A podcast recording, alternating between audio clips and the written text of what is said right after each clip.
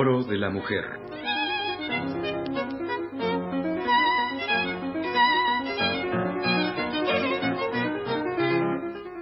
Un programa de Alaide Fopa.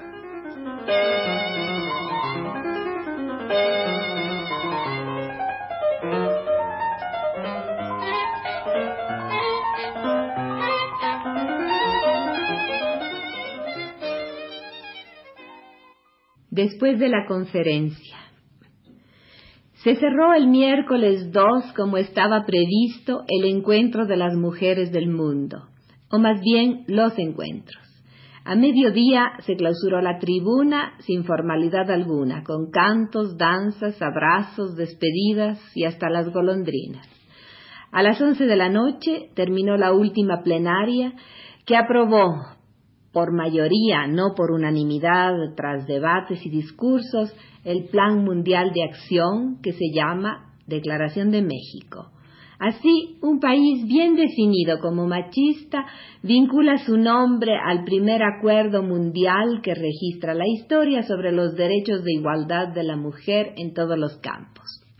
La mayoría de las delegaciones expresó su satisfacción y aun aquellos que se abstuvieron de votar o que votaron en contra del documento manifestaron que estaban de acuerdo sobre muchos de sus puntos y que lamentaban no poderlo aceptar por entero. Hubo acusaciones, insinuadas o directas, sobre la presión que se ejerció en algún momento dentro de las comisiones para que terminaran pronto, evitando así que se llegara a soluciones más conciliantes. Hubo acusaciones, particularmente de parte de Inglaterra, de que la política, o más bien las divisiones políticas, estuvieron demasiado presentes durante la conferencia, con lo cual se dejó a veces en segundo lugar la cuestión propiamente feminista. Hubo naturalmente una viva protesta de parte de la delegada de Israel porque la palabra sionismo se asoció a fascismo, apartheid, colonialismo, como uno de los males que se deben evitar. Y esta palabra le quitó muchos votos de aprobación al documento. Sionismo, dijo la delegada, es para Israel el derecho a la liberación de su pueblo.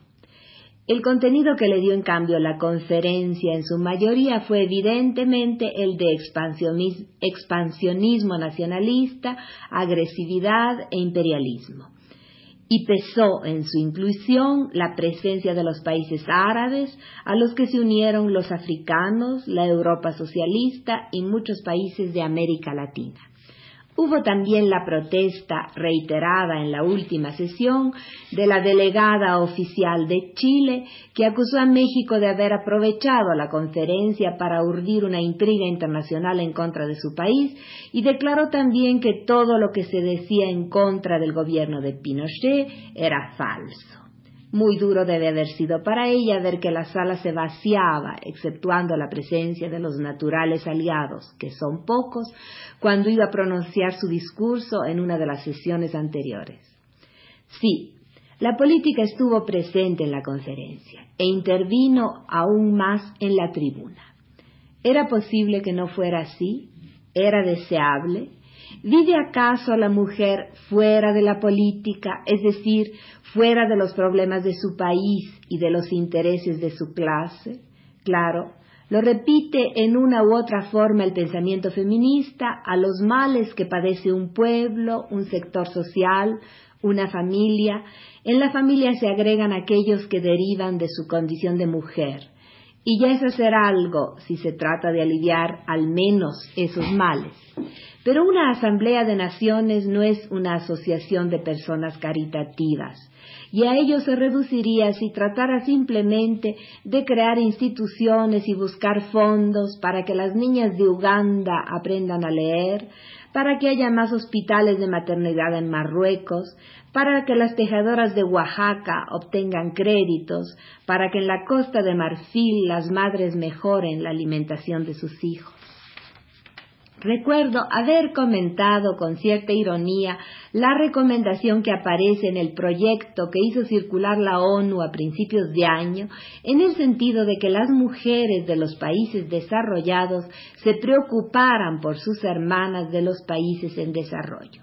Me pareció una invitación a la beneficencia, y quizás algunas representantes de esos países creen todavía en buena fe que para que las mujeres africanas, hasta ayer esclavas, o las mujeres árabes, hasta ayer casi nómades, y no simplemente entretenidas en perfumarse y adornarse en el harén, y nuestras indias campesinas de América, víctimas de una economía paupérrima, para que todas ellas puedan mejorar, bastaría en definitiva que lo hicieran mejor, que aprendieran más cosas, que se desarrollaran, que conocieran, como dice otra de esas recomendaciones, mejores métodos de puericultura.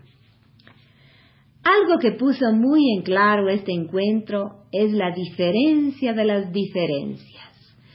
Una muchacha latinoamericana de las airadas contra Betty Friedan dijo que no se trataba solo de que el hombre y la mujer hicieran juntos los huevos fritos.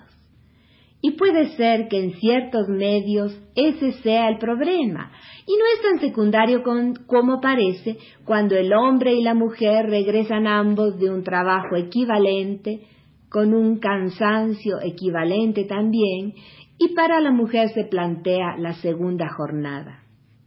Pero en otros niveles sucede en cambio que ni siquiera hay huevos para freír, con lo cual el problema feminista quedaría resuelto de otra manera, hambre igual para los dos.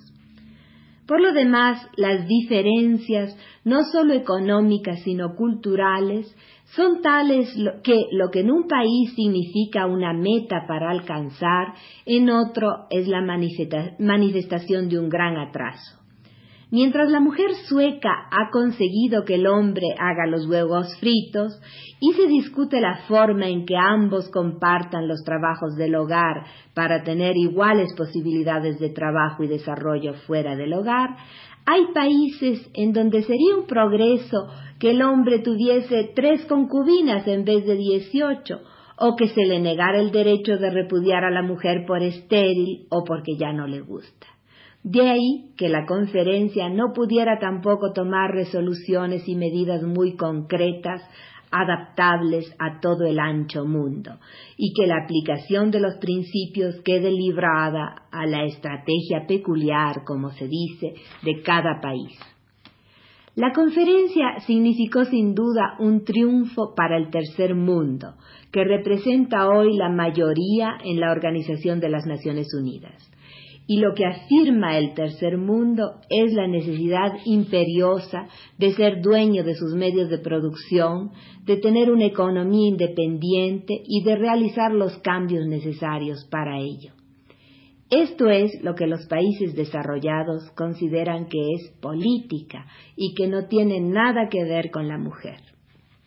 Tales posiciones se reflejaron en forma más aguda y también más agresiva y desordenada en la tribuna. Ahí unas acusaban a las otras de manipular o de ser manipuladas, y es lamentable que no se haya llegado, por ejemplo, a una sólida asociación de mujeres latinoamericanas, cosa que se intentó y que naufragó en la polémica, el malentendido y el insulto o quizás en la imposibilidad de entendimiento entre puntos de vista diferentes, ya que tampoco el tercer mundo, ni Latinoamérica en particular, aunque las condiciones económicas que sufre sean similares en todos los países, tiene la misma política en todos ellos. Y por otra parte, existe también una política de los gobiernos y una política de la oposición.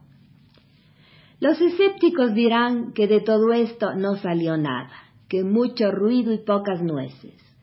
Los que solo vieron la prensa y buscaban en los reportajes y comentarios periodísticos motivos para afirmar sus convicciones, sin duda los encontraron. La prensa se dedicó a señalar todo lo que aparecía como negativo, escandaloso o por lo menos chistoso. La tribuna, puro relajo. La conferencia, pura política ya sabida. Las viejas armaron escándalo. Y mire usted, hasta las prostitutas, hasta las lesbianas. Sin embargo, hay un hecho que no se puede negar. Por primera vez en la historia de la humanidad cerca de cinco mil mujeres de todas partes del mundo se reunieron en el mes de junio de 1975 para tratar sus problemas, que no están desligados, por supuesto, de los problemas del mundo. Algo va a cambiar, seguramente, en cada uno de esos ciento y tantos países representados, cuando las mujeres, delegadas oficiales o no, mujeres funcionarias o no, vuelvan a sus hogares, cuando les cuenten a las otras mujeres lo que vieron, lo que oyeron y lo que dijeron. Y aquí también algo está cambiando.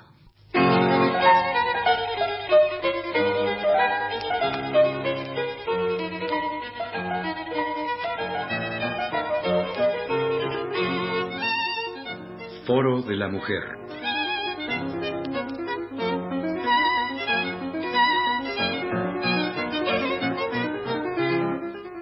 Un programa de Alaí de Fopa.